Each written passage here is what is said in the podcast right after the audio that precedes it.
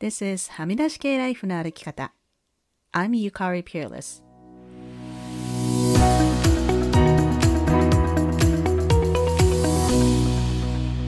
周りが決めた道からはみ出して自分だけの生き方をする人を応援するポッドキャスト。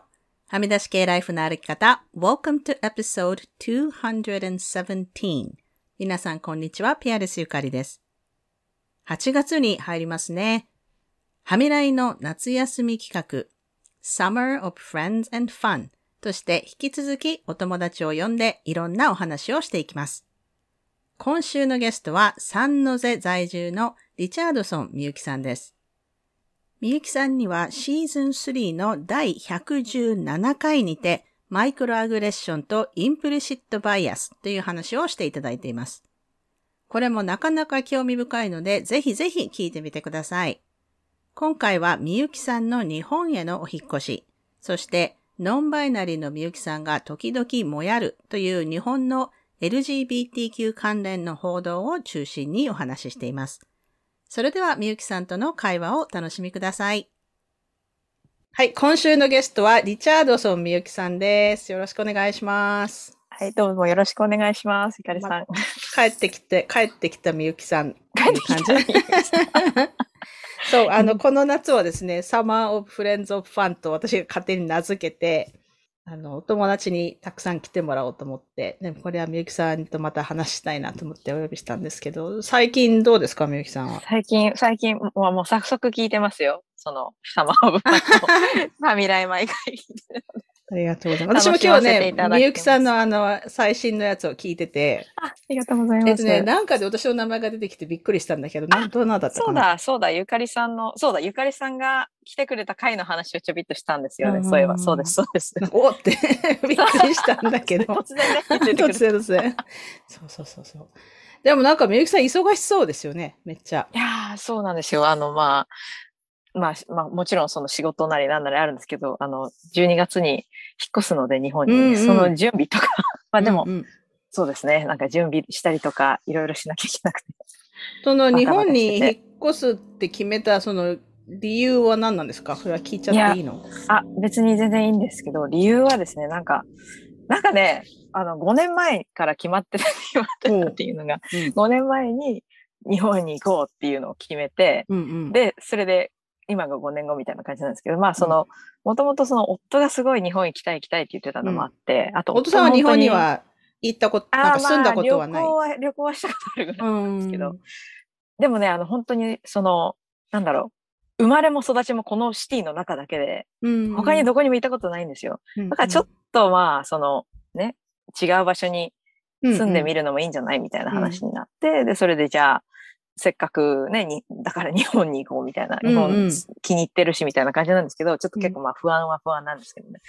いろいろと。そう。で、二人ともお仕事はなんか見つかったんですか日本でやる。そうですね。なんか私は一応、なんかまあ、あの、日本に行ってもお仕事を引き受けられるようになったので、うんうん、リモートで。だからそれでまあ、当分は続けると思うんですけど、うん、夫はなんかもう何でもするみたいなこと言って、うんうん もう、でもなんか英語の先生の資格とかまで取っちゃって。おすごい。何でもいいんだ何でもするんだみたいな。すごいな。そう。そうか。えー、え、娘さん今何歳でしたっけ？今はね、4歳ですね。4ももう4歳になっても、うん、えあの、ブッククラブにで時々ああ、そうですね。そうだった、そうだった。そっか。え、じゃあ、よ、日本で幼稚園になるのかな？そうですね。今、多分幼稚園かな。だから、再来年、ん？2024年が小学生の年なんですかね。じゃあ、年長さんってやつですか？日本そうです。あ、年中年長に当たるんですかねあの辺ですかね。私なんかその辺よくわかんないそう、私はちょっとよくわかんないで、よく調べなきゃ。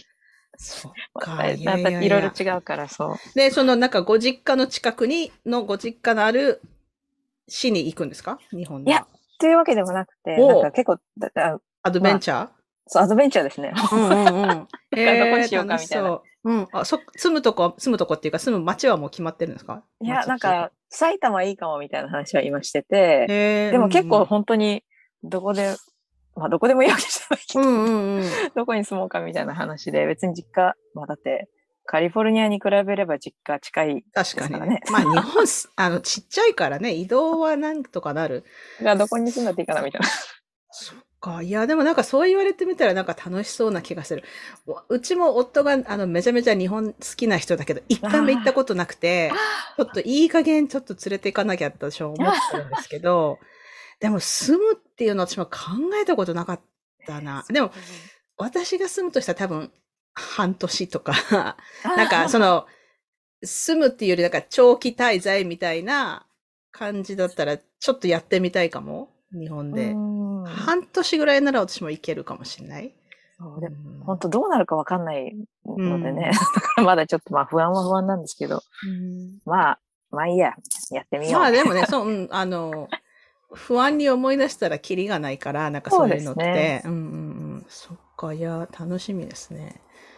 じゃあ日本からもまるちゃんトークは。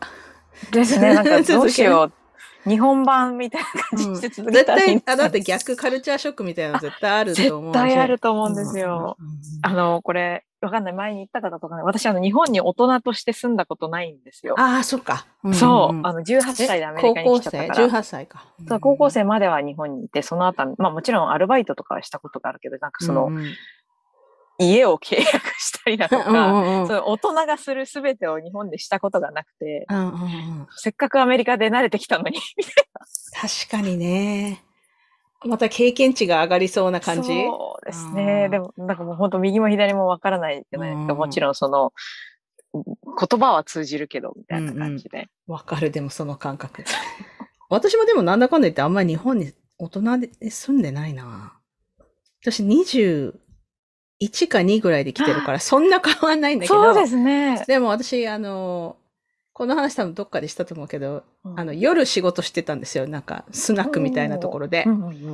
なんかそのなんか2年ぐらいの間にものすごい学んだ。なんか車検って何とか、車検ってやらないといけないんだみたいな話とか、でたまたま、あの、そうだからお、私が働いてたとこは、なんていうの、うん、キャバクラみたいなとこじゃなくて、もっとけ、まあ、健康的って言い方も変だけど、まあ、ただのみんながお酒を飲みに来る、居酒屋でもないんだけど、まあ、まあ、厳密にはスナックなんだけど、うん、同伴とかもなかったし、なんかそう、そういう変なのはなくて、普通にみんながなんか、ワイワイと飲みに来るところで、で、常連のお客さんとかが結構いっぱいいて、その人たちからめちゃめちゃいろいろ学んだ、うん。で、本当に今でも、あの時学んだことって、すごいこう社会勉強になったなと思って、なんかお葬式の時とか、なんか知り合いとかお客さんとか亡くなった時に、え、香典ってどうすればいいのとか、あ。の、コンビニってこれ買ってきて、なんかこのぐらい入れるんだよとか、結婚式の時もこのぐらいとか、私、その夜仕事してる時に成人式迎えて、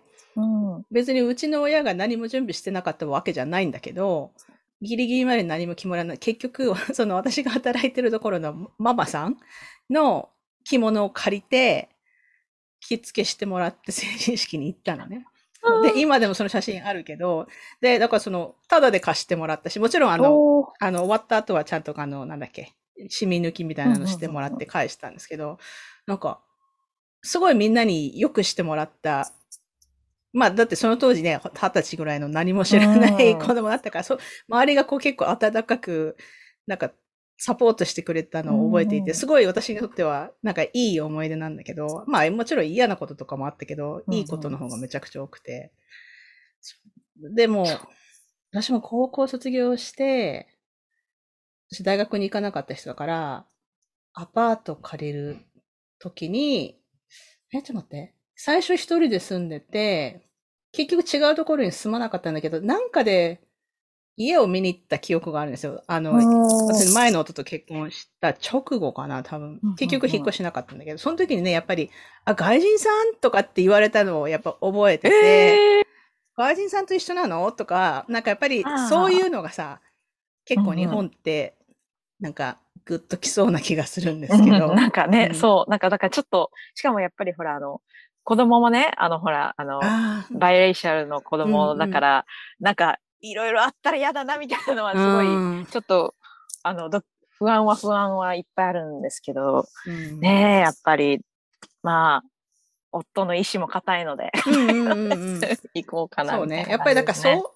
う、うん、そういう、ちょっと時々くじけそうになるけど、まあさ、ね、20年前に比べたら良くなってると思うし。まあね、逆に悪くなったらや、や、やだ。やだ、やだ、やだ。でもね、あ、いいや、この話したらみゆきさん、ね、嫌な思いするからやめとく。じゃこんないいですけど、別に。あの、さっき、今日、今朝たまたま見たなんか記事が、その日本人、あ、違う、外国人と女性に優しい、住みやすい、働きやすい都市みたいなののランキングがあって、うんうん外国人が住みにくい国、ワースト1が日本だった。でもわかるかもしれない。うん、でも全然驚かないと思って。でもね、あの、面白かったのは、その、ワースト2がニュージーランドで、そう、3位が香港だったの。えー、だから、えー、なんか、香港ってすごいこう、いろんなとこから、ね、こう、メトロポリタンみたいなイメージがある。うんうん、だから、私、まあ世界に私の知らないことがいっぱいあるんだなと思って。えー、えー、びっくり。で、逆に一番、その、まあ、外国の人が来て住みやすい、働きやすい国、一番がメキシコだったんですよ。えー、それもなんか意外で、なんか、まあ、その治安はちょっと問題あるけど、まあ、受け入れてくれて、仕事も結構、まあ、なん、ある程度見つかるみたいな感じなことが書かれていて、不思議。でも、アメリカとカナダは全然入ってなくて、両方とも。なんかまあ、真ん中あたりなんだろうと思うけど、うん、なんか不思議なあの、記事を見ました。なんかカナダはわかんないけど、アメリカはね、ビザがね、取るのが大変難しかったりとか、そういうのもあるんですね。あのね、引っ越して住むっていうのは比較的簡単かもしれないけど、まあそのね、根を下ろして仕事ってなると難しいのかもしれない。えー、えー、すごい、なんか、なんか、興味深いとか、インテレスティングみたいな感じで。そういや、だから、あの、みゆきさん引っ越したらまた ね、ぜぜひぜひ。どんな感じだったのかっていうのをまたぜひぜひシェアしてほしいですね。フレッシュな逆カルチャーショックの。逆カルチャーショックね。ねえ。そう。で、あとね、もう一個、あの、みゆきさんと今日話したかったのは、やっぱり、あの、えっと、みゆきさん前回来てもらった時、ちょっと私もねお、おさらいしたんですけど、自分えーね、私も何話したかなと思って、一応。2020年の、だから本当ちょうど、ちょうど2年前の7月で、えっとですね、マイクロアグレッションとインプレシットバイアスの話だったああ、そうです、そうです。はい。その話をしました。うん。あれも結構面白かったんだけど、でも、こ、あの、この間、あれなんだっけ、ブッククラブの時か。ブッククラブで。ブッククラブの時。うん、あ、あ、わかんない。あ、 vulnerability。 anonymous anonymous の時か。うん。で、お話し会の時に話してて、そのみゆきさんは自分をノンバイナリーとしていると。で、うんなんかそれでノンバイナリーとしていろいろもやる記事があるんだよね、みたいな話になって、で、え、何何それ？うん。じゃちょっとその話をしてくださいよ。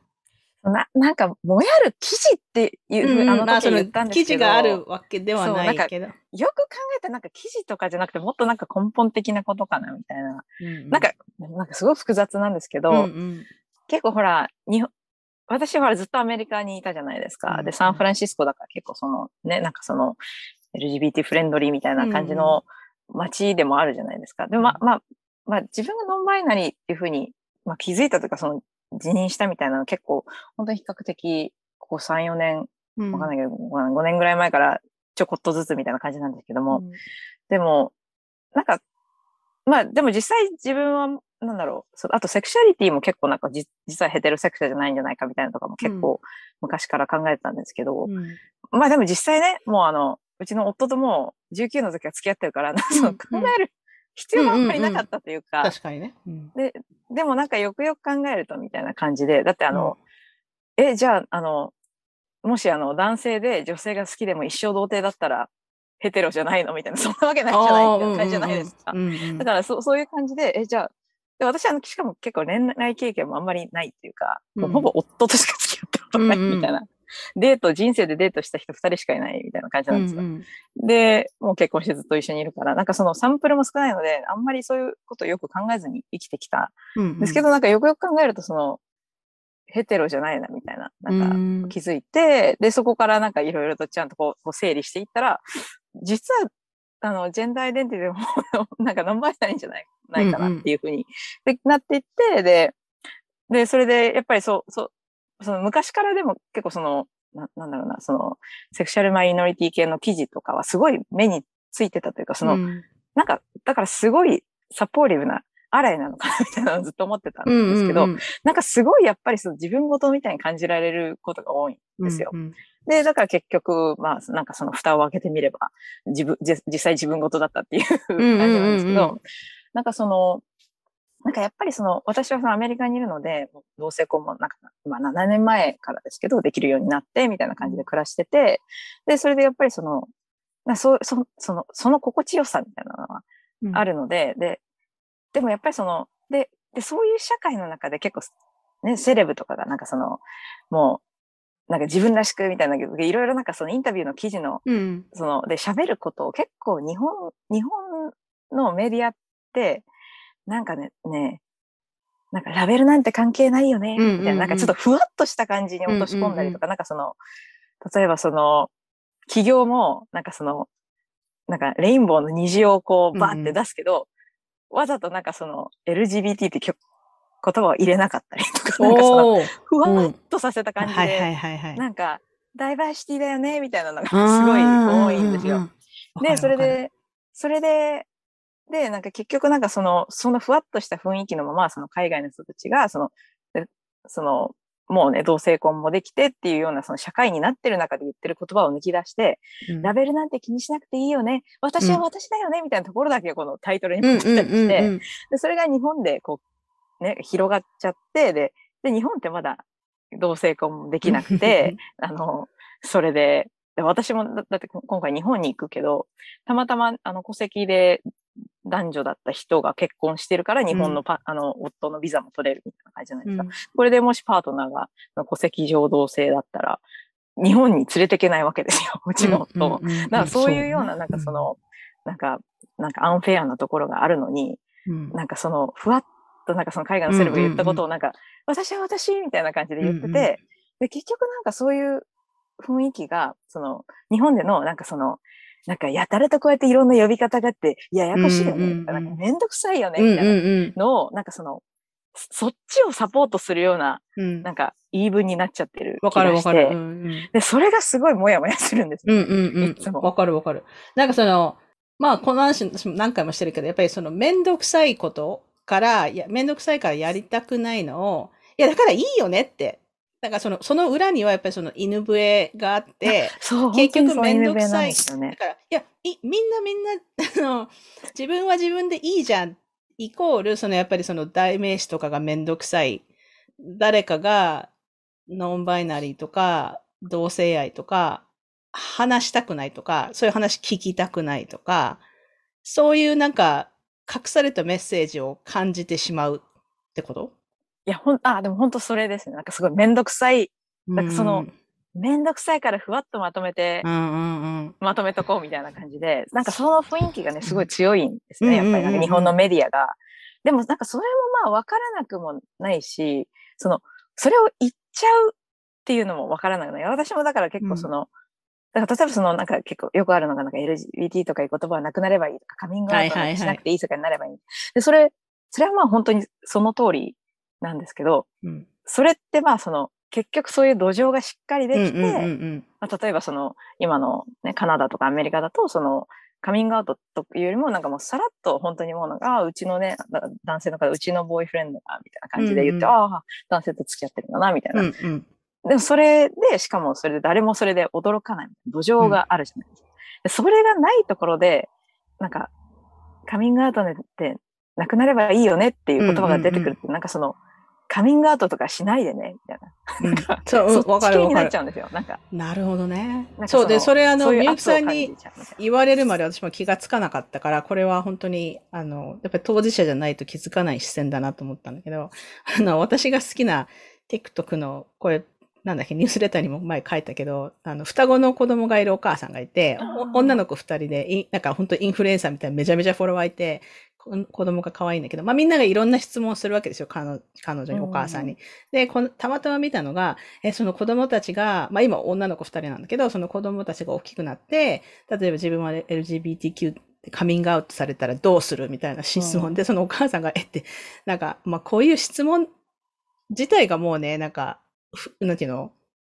バカバカしいっていうか、そのね、どうするってどう？どうするって、どうするってもちろん受け入れるに決まってるし、あの、まあ、なんかこういう言い方は語弊があるかもしれないけど、そのカミングアウトとかもしなくていい世界になればいいのよってその人が言ってて、その,、まあ、その人はアメリカの人なんだけど、私も本当そうだなと思ったんだけど、その、日本の人がそれを言うと、なんか、お前が言うな、的に聞こえるじゃないですか。まだその、カミングアウトする、そう、さっき、あの、ミキさん言ってくれたけど、土壌っていうか、そのね、背景がしっかりできてないのに、いやもうカミングアウトとかいらなくないみたいになってくると、いやいや、お前が言うなよって感じるってこと？いや、本当そうなんですよね。なんか、以前、その、なんかその、だって、だって、例えばそのラベルなんか関係ないよ。あなたはあなただよって言って、うんうん、例えばそれを人種に置き換えるあなたは、私は私って言っても、明日からアジア人じゃなくて白人になるとかいう、そんな、そんなわけでもないじゃないですか。なんかその、やっぱりその自分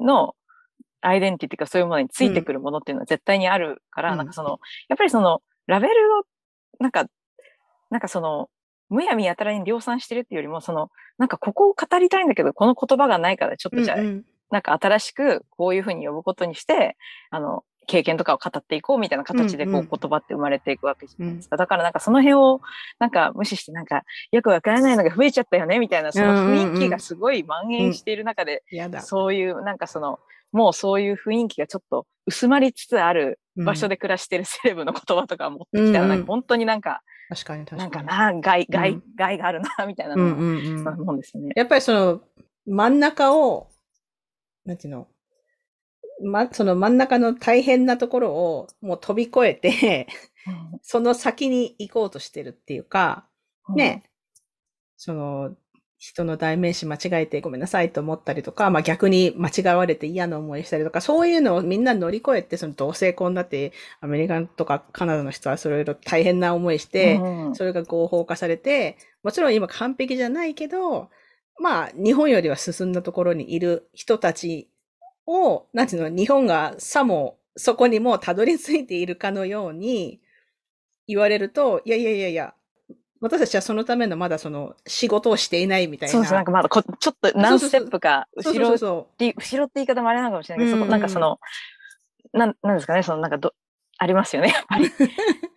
わかるわかる。確かに。さっきなんかあの、めんどくさいことって言ってたじゃなくて、いう会社で、私も結構すごいめんどくさがりだから、その説明したくないから、で、しかもなんかその、やっぱり結構ノンバリの人の多くは、その、やっぱりその男性って、あの、なんだろう、あの、周りからジェンダーされるのも、女性ってジェンダーされるのも嫌っていう人も多いんですけど、私の場合結構その、全部なんか入ってるみたいな感じなんですよ。だから女性としてジェンダーされること自体に、その自分にとってのあんまり嫌な気持ちとかそこまでないから、うんうん、だからその、まあなんかほぼシス女性みたいな感じで生きてもいけるわけで、うんうん、言わない方が正直楽だしめんどくさくないんですよ。うんうん、で、で、しかもあとなんかその、やっぱりその、パートナーもその戸籍上の異性だし、うん、その、この、なんだろう、社会的にもなんかこう、あ、ヘテロのカップルの人だみたいな感じで、うん、まあ、という感じに見えるし、うん、そういうふうにその社会っていうのも今回ってるから、その、うん、なんだ、あんまり私自身のその、なんだろう、苦労みたいなのもあんまりないんですよね。うんうんうん、だからなんか、その、まあ、こう、こう、言っていってちょっと可視化させたいなっていう気持ちもあるけど、その、うん、結構そういう意味では特権がある方にいるから、うんうんうん、だからその、私がちょ、ちょっとまだ黙っときたいなっていうのはあるんですよ。うんうんうん、なんかその、もうちょっと あの、どうにかしてほしい問題があるから、うん、この、もうちょっとそっちを見て、みたいな。でも、でもなんかその、でもそれもどうなのと思う気,、うん、気持ちもあるっていうか、その、そんなのずっと待ってられないからもうちょっと可視化させた方がいいんじゃないかっていう気持ち。うんうん、なんか結構こう、難しいっていうか。うんうん、難しい難しい。自分の。だって結局、ぶっちゃけ自分がもう、じゃあ私はその、LGBTQ のコミュニティの人ですって言っちゃうと、結局ディスアドバンテージになっちゃうわけでしょ？それもあるし、なんかその、私が、その、なんか私のその状況が結構なんか複雑だから、うん、私がそその LGBTQ の人ですっていうことで、さらなる誤解がまだ広まる気がするんですよ、日本だと。なんか、日本だとね。そう。なんか、例えばそのノンバイナリー人はみんな中性的な格好をしてるみたいな ステレオタイプとか結構あったりするんです。でもそういうわけでもないじゃないですか。で、例えばその、あの、なんだろう、割り当てられた性別が女性の人だったら、男性っぽい格好をしたがらないみたいな、ステレオタイプのおっしゃったがあるんですよ。で、そこにあんまりハマってないから、うんうん、なんか、なんかそういう人たちに対して、やっぱり日本だとわかんない。英語圏でもあるのかもしれないんですけど、日本だとまだなんか、ファッションでやってるみたいなことを言う人たちとか、結構、なんかその、な本物じゃないとか。すごいな。なんかそういうの結構言う人が多くて、で、なんかそういうの見ると、ちょっと、ちょっとまだもうちょっとこう、その、しっかりした土壌ができるまでは、なんとか、みたいなのはあります。なんか、なんか隠してるわけじゃないけど、うんうん、あの、隠してないわけでもないみたいな、ちょっと微妙な、うんうんうん、なんですよ。で、隠してないけど、その、誰もそうだとは思わないから、うん、そういう話にもならないし、みたいな感じなんですよね。なるほどね。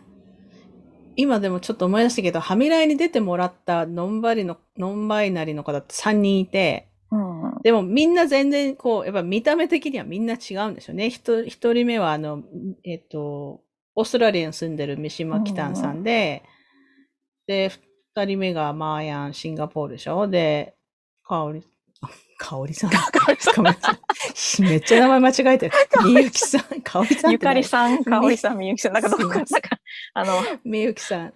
あれみたいです。あの、おご飯にかける。ゆかり、ゆかり、かおり、みゆきみたいな。みゆきっていうのを作ってほしいね、こう3つで。あれ、え、本当はなんだっけ？ゆかりと、なんかいろいろありますよね。あれなんか三姉妹だよね、確か。ねそう。ちょっと香りはありそうですよね。香りはありそうだけど。そんなどうでもいい。すみません、またどうでもいい話です。そう、だから、やっぱり、そうね。だからノン、もちろんその、ゲイとかレズビアンでもいろんな人がいるのに、うん、ノンバイナリーの人もいろんな人がいて当たり前っていうか、そうか。なんか、だから本当見た目じゃわからない、ね。わかんないわかんない。なんか本当になんかこう、こう、いわゆるフェミニンな格好をしたい人でもノンバイナリーの人っているし。いるんですよね、うん、そうね。だって、日本だって、戸籍にノンバイナリーとかないでしょまだ。ないですね。まあでも、あ、そっか、でもアメリカパスポートとかもね、できるようになったって、ね、うん、カナダもできる。なんか、X になって、何なってんのかな？わ、うん、かんないけど。うん。そうね。それ、あの、みゆきさんを送ってくれたこの記事が私もさっきようやく読んだんですけど、うん、これはちょっと待って、あ、記事っていうか、そうね、あの、ツイ、ツイッターのスレッドなんですけど、えっ、ー、と、これはハリー・スタイルズがアメリカのベターホームズガーデンズのインタビューに答えた記事があるんですが、これが日本のバズフィードがこれを記事にしていると。まあ、訳して。うん、でもそこでなんか、内容が結構変えられていると。えっ、ー、とね、この下、藤島隆樹さんという方のツイートなんで、後でリンク貼りますけど、オリジナルのタイトルは、その Better Homes and Gardens の記事は、Harry Styles was ashamed of sex life in one direction っていう記事なんだけど、日本版バズフィードでは、セクシュアリティに名前なんか必要？ラベリングは時代遅れ。ハリー・スタイルズが語るこれからの時代ってめちゃめちゃふわふわしたかなんかね、さっき言った本当に言ったそのものみたいな、ふわふわしたタイトルに変えれる。しかもなんか、この方のその考察では、その、段落の順番とかも入れ替えられてるのえ、それはもうなんか、だからその、曲解であるってその方は言っていて、これ語訳とかのレベルじゃない、本当になんか、編集した人、書いた人が意図的に話の内容を違う方向に持っていこうとしているみたいな感じで、これはやばいでしょって私は思ったんだけど、そういうことがやっぱり、なんていうのやっぱりいいとこだけ取ってるってことなのかな日本の方。でも、ね、何なんですか？なんかその、いいように、都合のいいように解釈して、広めてるみたいな。なんか、うん、ほん、なんかこれ、これはあの、なんかその、パッと思い浮かんだ例だったんです。けど、なんかほんと多いんですよ。なんか、うんうん、またなんかやってるみたいな。また来たみたいな。しょっちゅうある。わかるわかる。またですかみたいな。うん。なんで日本ってそうなんだろうなんでなんですかねわかんないけど、本当なんか、またみたいな。うんうんうん。なんか本当ふわ、ふわふわした、なんか、ポジティブ方向に持っていこうとする？そう、なんかね、まあだって、うん、まあ私もポジティブ好きだからいいけど、うんうん、なんかそうじゃない感があるというか、うん、なんか、だ that's not the point っていうところに持っていく。だからそういう話じゃないんだよっていうところに持っていってる傾向が、ハーフポストもまあいい記事もあるけど、なんか、たまにこういうのが出てくるっていうね。うん、そうですね。まあもちろんその翻訳しなきゃいけないっていうのと、なんかその、うん、ね、その、現地のその、なんだろう、いろいろ、でまあでも翻訳仕事にしてるんだって、それ。うん。分かっててよみたいな、ちょっとちゃんとチェッカーみたいな人いないのかなって。ねね、なんか、いやー、なんかちょっと、ね、変な、変な意図があるんじゃないかと感じざるを得ない。うんうんうん。でもね、本当やっぱり、あの、みゆきさんにこれを指摘してもらってよかったって私は思ってて、やっぱり、やっぱり当事者じゃないと気づかない。うん、から、うんうんうん。まあ、それが気づかないっていうのも特権の一つなんだけど。でも私もそんな気づかなかったですけどね。やっぱりだからその特権があったからなんだと思うんですけど、うん、しっかりちゃんとこう整理してみるまでは、ね、うん、な、なんだかな。もともとだってずっと、え、女性でしょと思ってたし、うん、な、なんというか、その、な、なんだろう、ゆかりさんご、あの、ドラゴンボール読んだことあります？うん、昔ね。なんか昔の時に、なんかその、悟空がちっちゃい時、あの、おじいちゃんとしか暮らしたことがなくて、うんうんうん、女の人を見たことがなくて、ああ、あったね。っていう、なんかその、ある時ブルマと、まあ、この、なんかその、同じ部屋で寝るのが、ああ、懐かしいな、じいちゃんの金玉くらって言って、あの、股のところにこう頭を乗せたら、なんだ？ちょっとゴツゴツしてるってなって。まあ、まあ、昔だからできた表現まあね。パンツしたら、うん、玉がね、みたいになっちゃって、みたいな。驚くみたいになったんですけど、ねうん、で、それでその後、その、まあ、ブルマが、あそこに、女の人っていうのがいて、うんうん、ないのよっていうふうに教えてあげたから、うんうん、悟空はそれで学ぶんですよ。でもそれでも悟空は、まあ、あの、なんだろう、女の人と男の人を見かけだけじゃ判断できないんですよ。うんうんうん、だから、その、会う人会う人の、に、股を 触って、おめえ男かみたいな。おめえ男かそんなの、そんなし、そう、そんなのがあったんだ。あったんです。まあ多分今やったら大問題だと思う。んですかもしれないですけど、あれはでもまあそのギャグとして描かれてるんですけど、すっごいそういう気分だった昔から、なんかその、見た目じゃわかんないって。なんかその、一応まあそうやって大人になるにつれてこうやって学んでいくけど、うん、なんかその、あ、こういうのが女か、みたいな。なんか男か、みたいな。なんか、自分ではその、どっちに所属してるのかよくわかんないけど、とりあえず、なんかこの、なんかその、知らない、なんか知らない国の、なんだろう、宗教施設に行って、ここはこういうふうにお辞儀をしながら入るのよって言われたら、はい、みたいな感じで一緒に、うんうん。で、これが女なのね、はい、みたいな感じでやったので、うん。うんうん、だからなんかその、しっかりそう、で、それなんか結構その大きくなって、そのトランス女性とかトランス男性の時で、うん、え、でも、じゃあ私はみたいになったら、うん、え、じゃあ、ノンバイナリーなのかもみたいに思い出したのがきっかけですね。うん、みゆきさんはじゃあ、あの、え今英語圏でお仕事されてるけど、うん、代名詞は税を使ってるんですか？代名詞はね、そう、それがね、まだなんかその、なんか、パブリックにするのもどうなのかなって、まだちょっと、まあ、I'm not ready なのかもしれないんですけど、わ、うんうん、かんないんですけど、で、かといって C 範囲するとなんかムカつくから。うん、何も書いてないんですよ。あ、そうなんでもそれはそれで、なんかすごいなんか、ね、なんかその、そういう問題気にしないと思っちゃうのかもと思ってるんですけど、でもなんか、その、知り合いに言ったら、like, like, just do what you think, don't let anybody judge you. うんうんうん。それでいいと思うんだけど。であでもね、その話聞いて今思ったのは、私あの、最近本当、私も英語圏で生活してると、いろんな人が代名詞を、あの、名前の後ろにつけて、私今このズームの名前にも she her ってつけてるけど、うんあの、まあ、 she her の人、 he、him の人、 they、them の人がいて、それ全然構わないんだけど、たまに she、they っていう人がいて、します。はい。で、なんやねん、それはって私は言いたくなる。なんか、え、じゃ何どっちを使えばいいの？まあ、どっちでもいいっていう意思表示なんだと思うんだけど、うん、そういうことか。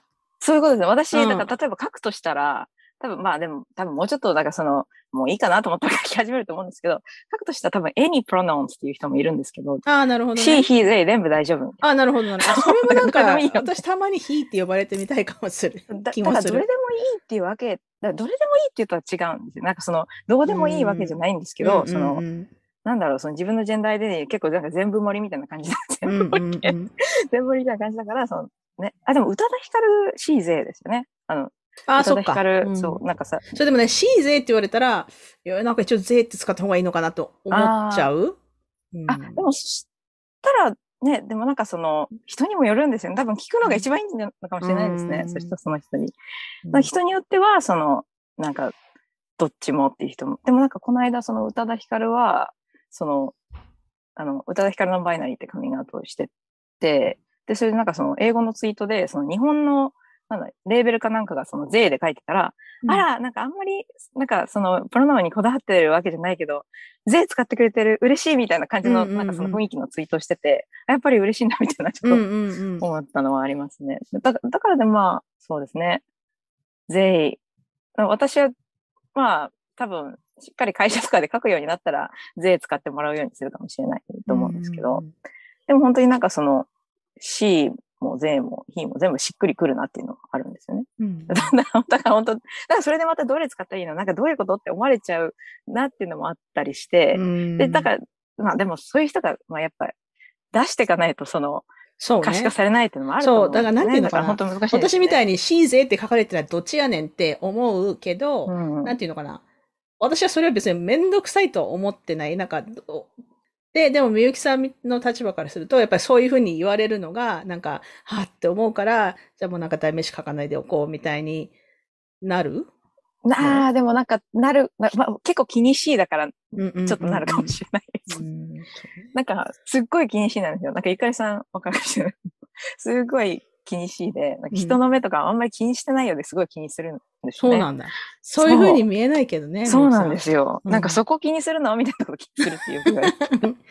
みゆきさんは結構センシティブな人なの？あ、すごいセンシティブかもしれない。HSP? いや、そう、いや、そういう、そっちのセンシティブじゃないってこと？そっちではない。なんかね、いや、本当に結構気にしいっていうのが一番ぴったりくる感じ？なんか、なんかね、なんか、気にするとこがでも多分ちょっと変なのはあるかもしれない。なんかその、結構この、なんか人前でなんか変なことしていろいろこう、うん、わーみたいなことやってて、それで帰りに、ああ、でもちょっと恥ずかしかった。あれが、あれあれが恥ずかしくないのこっちが恥ずかしかったな。うんうんうん。ああれは、いや、そっちは恥ずかしくなかったけど、みたいな感じで、うん、なんか、なんか気にするところちょっと変なのかもしれない。わかんない変じゃないとは思うけど、でも、うん、なるほどね。なんですかね。なんか、そのセンシティブポイントが結構、うん、なんか、変だ、変じゃ、変だねって変じゃないかもしれないけど、変だねっていうのはよく言われるんですよね。なるほどね。うーん、そっか、面白い。なるほど、なるほど。じゃあですね、質問コーナーに入ると思うんですけど、また、あんまり準備してなかったんだけど、あの、みゆきさん前来てもらってるので、この新しいバージョンの質問をします。あ、あ、そうなんですね。うん、新しいバージョン最近新しい質問をいくつか考えたので あ、でもそうだ。あの、前回の毎朝の時も新しいのそう。そうですよ。えっ、ー、とね、じゃあ1番。子供の頃の一番恥ずかしい話は何ですか？まあ子供の時じゃなくてもいいけど。恥ずかしい話。うん、恥ずかしい話。そうあんまり恥ずかしいことないですよ、本当に。ないんだ。そう、恥ずかしい、うん、そう、羞恥心があんまりないんですよね。うんうん。なんだ、でもあるかな。恥ずかしい、恥ずかしいって言いながら、なんだろうな。一番恥ずかしかった。でもなんか人前でおもらししちゃったとかあるんですけど、え、恥ずかしい。恥ずかしい。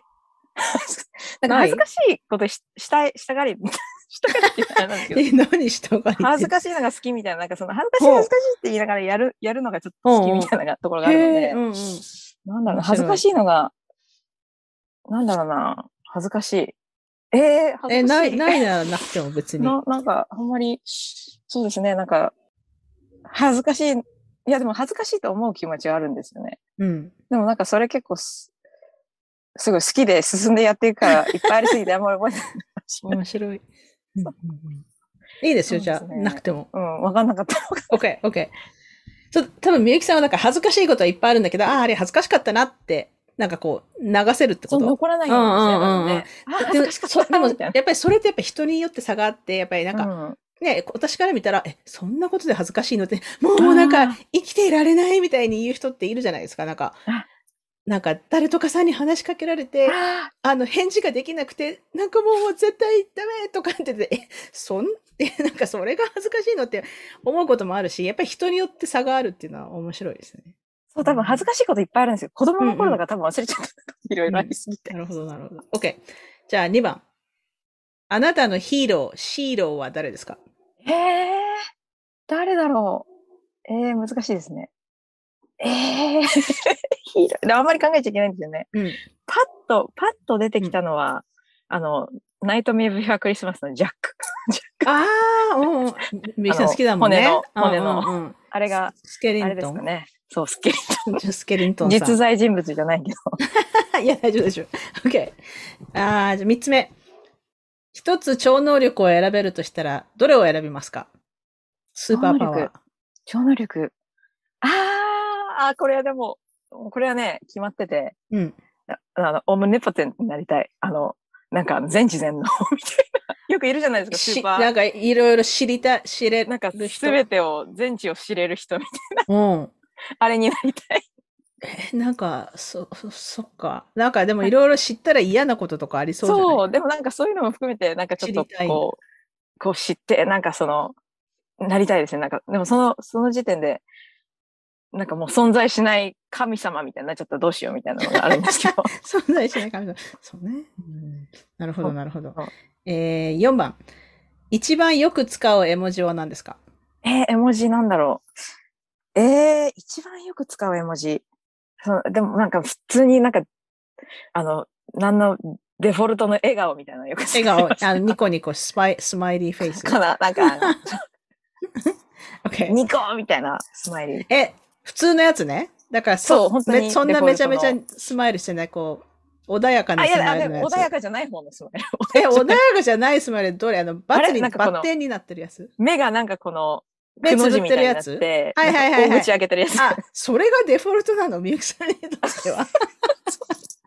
私にとってなんかデフォルトのスマイリーって言ったら、こう目がニコってなってて、口は開いてなくて、こう、んってなってるスマイルなんだけど、みゆきさんが言ってるのは、目がくの字になって、そうそうそう。口があの大笑いしてるようなやつ。そうそうそう。はいはいはいはいはい。あれが LOL みたいな 感じね。はいはいはい。わかりましたわかりました。これ結構ね、いろんな人に聞いてみたら、いろいろみんなあって面白い。あ、そうなんですね。うん、OK、えー、5番。もし、あ、生死を問わず、もし有名人と食事ができるとしたら誰を選びますか？あ、あ有名人。あ、誰だろう。ああ、誰だろう。えー、誰だろう。パッと出てきた人ですよ、に、うん、答えるんですよね。うん、えー、あ、でも今パッと出てきたのは、もうなんか同じ系統ばかりね、ティム・バートンが出てきた。ティム・バートンか。ティム・バートンね。うん、頭の中どうなってるのか聞いてみたい。ねうん、好き、好きだから。好きだったから。私なんかジョニー・デップってどんな人なんて聞いてみたいね。なんか。ねティム・バートン視点で。うん、うん、ティム・バートンもね、なんか、ねなんか、すごい、天才と言われず、いつも奇才奇才って言われてるので、そんな感じなんでしょうけど。面白そう。OK。6番。ちょっと関連してるけど、あなたの好きな有名人を。Who's your celebrity crush? ええー、誰だろう？あ、あクラッシュ、クラッシュね、あんまりいないんですよ、ね、私、実は。これあの、あの、あの、話す時間なかったんですけど、うん、あの、私あの、asexual とか、なんか AO ace spectrum って聞いたことあります？な、何？何スペクトラム？え、あの、AO ace っていう、その、な、なんかその、その、英語あ、あのね、ARO? エロえそう、エエロマンティシズムって言うんですけど、その人に恋愛感情を抱かなかったりとか、その性的に魅力を惹かれない、その、セクシュアリティの人たちの、で、結構それがまたなんかその、グラデーションでスペクトラムがいっぱいあるんですよ。で、その、その辺に私いるので、うん、あんまりね、クラッシュないんですなんかこう、もうめっちゃかっこいいって、こう、思うのが人がいない。ない、あんまりない。うん、そう、なんか。じゃあなんかこう、この人かっこいいなとか、なんていうの、まあ、かっこいいなっていうのはわかるんですよね。なんかその、うん、好きっていうのもあるんですよ。で、ただなんかその、なんか恋愛的ななんか、ああみたいな、あれが、こう、彼氏にしたいとか、そういう彼、彼女にしたいとか、そういうのはない。そうね。じゃあ、普通に好きな有名人。好きな有名人とかだと、なんだろう、でもなんかその、ちょっとだなんかこの濃い、濃い、濃い人が好き。濃い人ね。そう。例えば、顔、顔ティム・バートンとか濃い人？まあ、でも、そうですね。なんかあの、あとなんかその、顔で言ったらなんか安倍ひ、安倍博士私も好き好き、安倍博士。みたいなのとか。昔なんかあの、ソーみたいななんか渋い人。ソース顔、醤油顔とかあったけど、私はもう完全ソース顔の人が好きだから、安倍博士とか、わかるわかる。あとなんか渋い、なんかちょっと、夏木マリとかみたいな、渋い人みたいなとか、なんかそういう、な、なんだろうな。そうですね。なんか顔がいいみたいなのあるんですけど、うんうん、あまりなんかその、キャーみたいな。うんうんうんうん。なるほどね。そう。わかりました。オッケーオッケー。じゃあ7番。あなたのドリームジョブは何ですか？ドリームジョブ、ドリームジョブ。いやー、あ、でもなんかもう、ドリームジョブやってる気がするんですよね。うん,、うん。アニメーションが本当に好きなので、アニメーターやってて、うん、それは本当のドリームジョブですね。うん。うん、じゃあいい。素晴らしい。OK。8番。好きなアイスクリームのフレーバーは何ですか？好きなアイスクリームのフレーバー。なんだろうな。なんだろうな。アイス。何を一番買う、えー、アイス。アイス食べない人？もしかして。アイスそこまで好きじゃないかもしれない。何？あの、アイスより、でも、なんかシャーベットとかなんですけど。ああ、なるほどね。うん、シャーベットのフレーバーでも別にけど。なんか、さっぱり系のレモン系とか。でもなんか、アイスになるともしかしたらクッキークリームとか好きかもしれない。めっちゃさっぱりしてないじゃん。してない。結構こってりしてる。でもなんかアイスかシャーベットかといえば、なんかシャーベットが好きかもしれないですね。なるほどね。シャーベットとか最近食べてないな。食べたくなってきた。OK、えー、9番、最近ハマってるテレビは何ですか？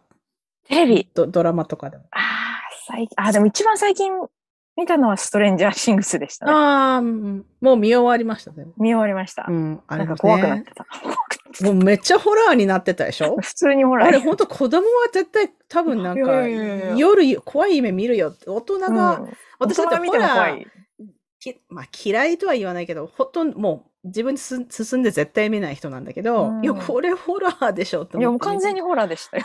うん、私、あの、ホラー好きだ、好きなんですけど、あのすごい怖がりだけど、ホラー好きなんですけど、完全にホラーでしたね。なんかでも、やっぱりホラー意識してるんですよね。あの、あの、なんだっけ、あの、あの、エルム街の悪夢とかめっちゃリスペクトみたいな感じで。ああ、なんだ、いろんなフレディオマージュが入ってたりそう。あの、実際フレディ・クルーガーの、あの、役者さん出てるんですよ。あ、そうだった。そうそうそう。あの、あの、まあ、まあ、もちろんその同じ役ではないですけど、うんうんうん、その、あの、まあ、ちょっとカメを見、カメを、でもうちょっと、あの、重要なキャラクターだけど、出てるんですよね、うんうんうん、あの人が。なるほど。いや、でも私も見たけど、いや、よくできてるなってやっぱり、うん、うん、まあ、そのヒットするだけあって、まあもちろん予算もいっぱいあるから、ね、すごい人たちを呼んできて、やっぱり才能ある人たちに書かせて、そりゃ、そりゃ売れるでしょっていうね。で、あの役者さんたちもみんないいし、うん、あの、なんか、あの、私あの、あの、ベクナっていうのが見るたびに、あの、なんだっけ、グリンチに見えて仕方がなくて、なんかちょっとお腹出てて なんか緑じゃないけど、これなんかグリンチやんと思ってたんだけど、うん、これあの、ネタバレになっちゃわないように、あの、ネタバレにならないように、ちょっと、どうしようか。あの、ベックナ、ベックナ、あの、私あのずっともうシーズン1から結構好きで見てたんですけど、うんうん、その、なんだ、敵みたいなモンスターみたいなのが、うん、毎回結構その本当になんか怪獣みたいな感じだっただけど、ベクナ、すごい喋る じゃないですか。人だ。喋るな。うんうん、確かに確かに。なんか、なんか、よく日本のアニメとかで、なんかその、こう、よし、戦うぞみたいになってるのに、俺の、俺はなんとかで、なんとかなんとかで、なんとかで、すごいペラペラペラペラ喋るやつ、悪いやつっているじゃないですか。で、なんか、そんな喋ってる間にやられちゃうんじゃないみたいな。ちょっと、ちょっとそれ系を思い確かに確かに。うん、本当なんか今回の悪役はよく喋らない。話聞いてほしかったんだねっていう。そう、なんかけななんか生き量みたいな感じでしょ？なんかその。ねなんか、ね、うん、ネタバレにならないネタバレしゃ、はい、喋るとあれなんですけど、なんかすっごいよう喋るなみたいな。で逆にそれがちょっと面白くて、怖さが薄れちゃう。確かに確かに。うん。面白い。で、あと1シーズンで終わりなんでしょ？確か。ねらしいですね。本当に次が終わりらしくて。うん、いやー。どうなることやら。うん、なかなか、うん、怖いけど、まあ、面白いので、見てない人は見てください。OK。じゃあ、最後の質問です。えっ、ー、とね、最後の晩餐は何を食べたいですか？最後の晩餐、うん、ああ、ああ、なんだろう。こんにゃく？え、こ、え、こんにゃく、この、こんにゃくフルコースみたいな。こんにゃくフルコースって何、何が入ってんの？わかんないけど、こんにゃくを使ったこんにゃくこんにゃくが好きなの？大好きなんですよ。こんにゃくが。こんにゃくが好きってなんか、私もこんにゃくは好きだけど、こんにゃくが多分、あの、トップ3に入るぐらい好きなえ、じゃあなんか結構しょっちゅう食べてるんですか？あまあ最近はそんなに食べてないけど、でもまあ、その、すき焼きとかだったら白滝みたいな、うんうんうん、こんにゃく系のものが大好きですね。へえ、なんか、な、ね、なんかこう、で、それ、好きな食べ物ってみんなあると思うんだけど、それ、なんかどうやって 取り入れてるんですか？まあその、なんか煮物を作るとか、なんていうの？こんにゃくってこう、と例えばトマトが好きな人だったら別に毎日トマト食べ食べれると思うね。いろんな形でトマトソースにしたり、サラダに入れたり。でもなんか、こんにゃくってどうやって、その日々の、毎日同じものを作るとかじゃない限り、なんかどうやってその日々のメニューに取り入れるのかなっていうのがちょっとそんな毎日食べてるわけじゃないんですけど、うん、まあでも普通に煮物、醤油の煮物とか、うん、あとよくなんかその、日本の、なんだろう、サービスエリアでしたっけ、うん、行くと玉こんにゃくみたいなの売ってるじゃないですか。玉こんにゃく？知知らないですか？なんかこの丸い団子状になってるこんにゃくで醤油で煮てあるやつとか。うんうん、なんかこう串に刺してあんの？そうそうそうそう食べたことないけど、なんか、うん、想像つく。それと、いや、あとなんだろう。あとなんか普通にパスタみたいにしたりとか、あの、白滝とかを。ああ、なるほど、なるほど。そうそう白滝はね、白滝はいいですよね。そうそうそうあの、こんにゃく系のものが好きなんで。うんうんうん、なるほど。あと最近結構ほら、ヴィーガンフードのサブスティチュートとかもあるじゃないですか。うんうん、あれでなんかその、ヴィーガンのイカとか売ってたりするんですけど、その、それがね、多分こんにゃくを使ってるんですよ。だちょっとプルプルしてて似てるじゃないですか、なんか。で、こんにゃく絶対入ってるな、みたいな。結構ビーガンのイカってなんか気になるな。そうそう、こんにゃく使ってるんですよ、どう考えても。で、それが結構好きだったりとか。いや、食感ですかね。食感ね。うん、いや、美味しいし、私も食感はあの全然嫌いじゃないけど。でもね、匂いも結構好きなんですよね。匂いね。私、こんにゃく買最後に買っ多分私年に1回ぐらいしか買わないような気がする。あの、多分ね、お正月の時とかに煮物を作る時にこんにゃくを入れてる気がするな。そう、なんか一回その、入り取りって言うんだけど、あの、はいはいはいはい。ね、鶏肉とか野菜とかで煮るやつ。こんにゃく入ってますよね。うん。まあ、あとおでんとかか。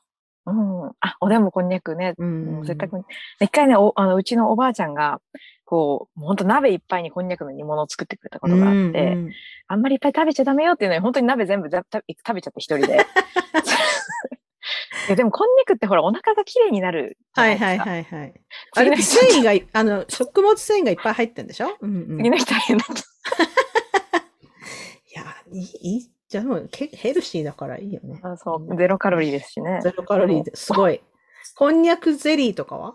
ああ、あれも好きですね。好きです、好きです、普通に。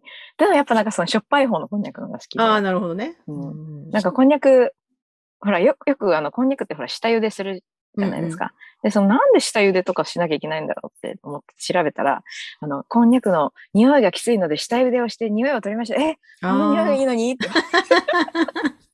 あの匂いがいいのに。こんにゃく、ね、それからあんまり下茹でしないで食べる。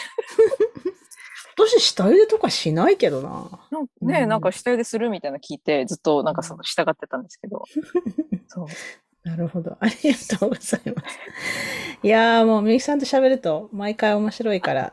うん、またまたぜひぜひ。うん。ぜひぜひ。なんか最後にあの、みゆきさん、ブッククラブの感想をちょっと言ってもらって、どんな、今回ね、みゆきさん、はい、参加してくれたんですけど。ねやっと参加できたんですよ。ずっと参加したかったんですよ。うん、のブッククラブに。でも、なかなかタイミングがね。いや、でも本当にね、すごい良かったです。なんかやっぱり、その、私結構その、本は読めないタイプなので、ね。うん、そう、だからそのまず本を読むっていうのがハードルが高いので、うんうん、で、あの、あれだって本当に紙しか出て、まあ、今は多分オーディオブックも出てるけど、あの本で紙で読んだんでしょ？いや、私、両方で オーディオブック聞いて、本も一緒に読んで、だからオーディオブック、だから結構オーディオブック主流なんですよ、私って。うんうん、だから、その、でもオーディオブックでも一冊読むの大変だったりするので、うんうん、その、やっぱりその、ブッククラブっていう形になると、やっぱり本 本が読み切れるっていうのが一つと、うんうん、確かに、ね、あとはやっぱりその、本読んだ後に、なんかその、その中身について誰かと話し合うっていう機会があんまりないので、うん、同じ本を読んだ人をたまたま見つけてもそんなにそんなにね、内容を突っ込んで話せるわけでもないじゃないですか。だけど、その、やっぱりその、一生一生毎週読んでいくっていう形だと、その、今日読んだここについて、ちょっと、じゃあ、どう思うかっていうのをみんなで、うん、あの、自分の経験とかを交えながらシェアできるっていうのは、本当にやっぱり、特にやっぱりそのブレネー・ブラウンの本とかだと、すごい有意義でしたね。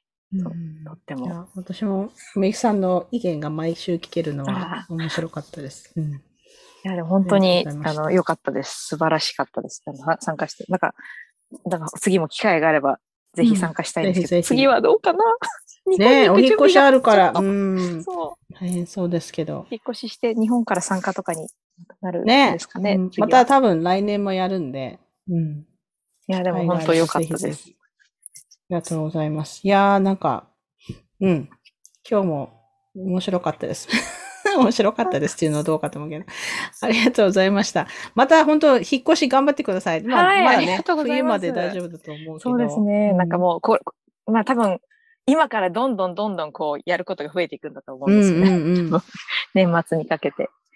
あの、みゆさんの、あの話は皆さん、マルちゃんトークというポッドキャストで聞けますので、ぜひぜひ登録して。ちょっとくだらないので。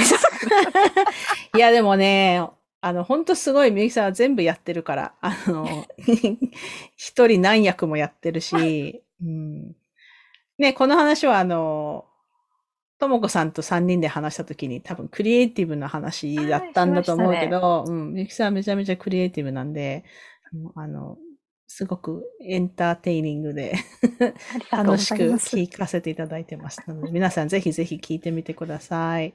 はい、はい、ありがとうございました。今週のゲストはリチャードソンみゆきさんでした。ありがとうございました。はい、どうも。This is Maruchan from Maruchan Talk. You are listening to はみ出し系ライフの歩き方。さて、みゆきさんとの会話いかがでしたか？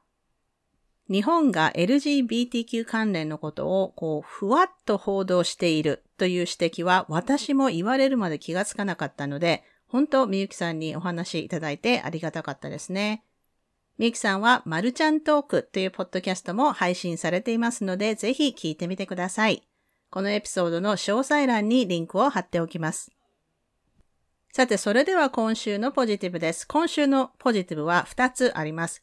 1つは、私はハルキストではないんですが、村上春樹の本が好きで、彼の本はほぼ全部読んでいて、長男のミドルネームも実は春樹になっているんですけれども、先日ふと、あの、騎士団長殺しっていう本がありましたね。あの小説がすごく久しぶりに読みたくなったんですね。で、2017年にあの本が出た時は、ビクトリアに住んでいる日本人のお友達から借りて読んだんですけれども、また読みたいと思って、SNS で誰か持ってる人いたら、売ってくださいみたいに呼びかけてたんですね。そしたらたまたま私のツイートを見たハミライリスナーの弥生さんが、え彼女はドイツにお住まいなんだそうですけれども、たまたま今日本に一時帰国している。ということで、ブックオフで見ておきます。って言ってくださって、もうなんか、おありがとうございます。って言っていたらすぐに、あ文庫本で4冊セットあったので送っときます。って、こうもう速攻カナダまで送っていただきました。弥生さん、本当にありがとうございます。はみらいのリスナーさんはみんな優しいですね。本当ありがとうございました。そしてもう一つ。これは今朝なんですが、スーパーまでこう散歩がてら歩いて行ってたら、向こうから歩いてきた男性がこうすれ違う瞬間に何か言ってきたんですね。でも私はこう、ポッドキャストを聞きながら歩いていたので、聞こえなくて、もう、ね、急いでこう、イヤホン外して、sorry? って聞いたら、私の服装を指さして、good summer outfit. まあ、夏らしい格好だね、みたいになんか褒めてくれたんですね。なんかそれだけで、一気に気分良くなりますよね。私はそんな大した服は着てた、着てたわけじゃないんですけど、まあ褒められたと。で、これ本当ね、忘れがちなんですけど、もっと人を褒めようと私も思いました。だって褒めるのって一銭もかからないのに、言われた人はこうハッピーになるじゃないですか。なのでこう私も pay it forward しようと思って、その、その後、スーパーに行く途中ですれ違った女性が、ほんとすごく素敵な、こう、緑色のドレスを着ていて、まあ、サマードレスみたいな。なので、あの、I love your dress って言っておきました。皆さんもね、ぜひ他人を褒めるっていうことをちょっと気をつけてやってみてください。で、言った方もなんか気分良くなりますしね。なんかウィンウィンだと思います。そして最後にお知らせです。今週は結構お知らせが 多いです。ブレネー・ブランブッククラブ日本時間土曜日組では9月から The Gifts of Imperfection 放題はネガティブな心の魔法を読んでいきます。そして日本時間日曜日朝のグループでは9月からはブレネー・ブランの最初の本 I thought it was just me という本を読んでいきます。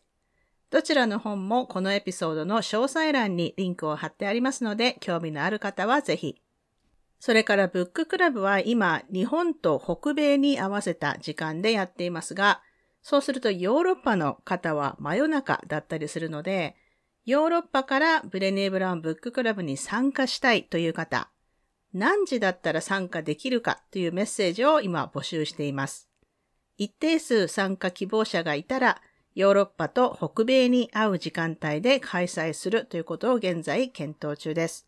そうすると、大体日本は朝4時とか5時とかの早朝になると思いますが、逆になんかその時間の方がいいという方がもしいらっしゃったらもちろん、日本の方からのメッセージもお待ちしています。そして8月の Vulnerability Anonymous お話会は日本時間8月21日日曜日、北米時間では20日の土曜日にやります。安全なスペースで自分の vulnerability をシェアしてじっくり語り合う場というのがね、本当に今少ないので、できるだけ提供していきたいと思っています。私の Substack のニュースレターの有料購読者の方、そして Patreon のパトロンさんは無料で参加いただけます。こちらも詳細欄に申し込み用リンクを貼っておきますので、興味のある方はどうぞ。そして最後に、はみライではあなたの恥ずかしい体験談を募集しています。恥ずかしい話って、シェアすると、その恥を成仏させることができるし、みんな聞いて結構笑ってスッキリするっていうことがあるかなと思ったので、数が集まってきたらはみらいで皆さんの投稿を読むというエピソードをやりたいと思っています。匿名希望の方はその旨明記してください。締め切りは8月の末日です。それでは今週もお聴きいただきありがとうございました。はみ出し系ライフの歩き方は、プロデューサー、ホストのピアレスゆかりが、未譲渡のコースト整理種領域であるカナダ・ブリティッシュコロンビア州ビクトリアで制作しています。はみらいのインスタアカウントははみ出し系、ツイッターははみ出しライフです。また Facebook にもリスナーさんのグループ、はみらいコミュニティがありますので、ぜひご参加ください。番組の感想、ゆかりへの質問、今週のポジティブ、今週のブレイブなどは、はみ出し系 at gmail.com までどうぞ。番組へのサポートは PayPal、もしくは月ごとのサポートは Patreon で可能です。いつもサポートをしてくださっているパトロンの皆さん、ありがとうございます。番組のスポンサーは随時受け付けておりますので、ぜひお問い合わせください。また、ゆかりのニュースレターも毎週サブスタックにて配信していますので、ぜひ詳細欄からご登録ください。はみらいを気に入ってくださった方は、ぜひお聞きのポッドキャストアプリにて、はみらいのレビューを書いていただけると嬉しいです。レビューを書いていただいた方には、はみらいステッカーをお送りしますので、住所を教えてください。さて、ここまで聞いてくださった方に今週の内緒話をお話しします。今週の内緒話は、さっきお話しした今朝散歩がてらに近所のスーパーまで買い物に行った時の話なんですけれども、自分へのご褒美にちょっと高級なソーダ を買ったんですね。えっ、ー、と、柚子、梅、そしてリンゴのソーダっていうのが3つあって、4ドルちょっとするんですよ。高いですよね。なんかコカ・コーラとかだったらほんと1ドルぐらいで買えるんですけど、まあ日本のドリンクじゃないですけど、まあ柚子と梅ってすごい日本っぽいし、まあなんかこう日本風フレーバーっていうのをまあ意識したブランドだったと思うんですけども、さっぱりしてて美味しそうだし、なんか迷いに迷って梅ソーダを買ってきたんですけど、いや、なんか想像してたほど美味しくなくて、ちょっとがっかりしましたね。あの、次はゆずソーダにトライしてみたいと思います。というわけで今週も黙らない女、黙らない人でいてくださいね。Be brave, be kind. but don't be silent. Your voice matters. Stay safe, everyone, and thank you for listening. Bye.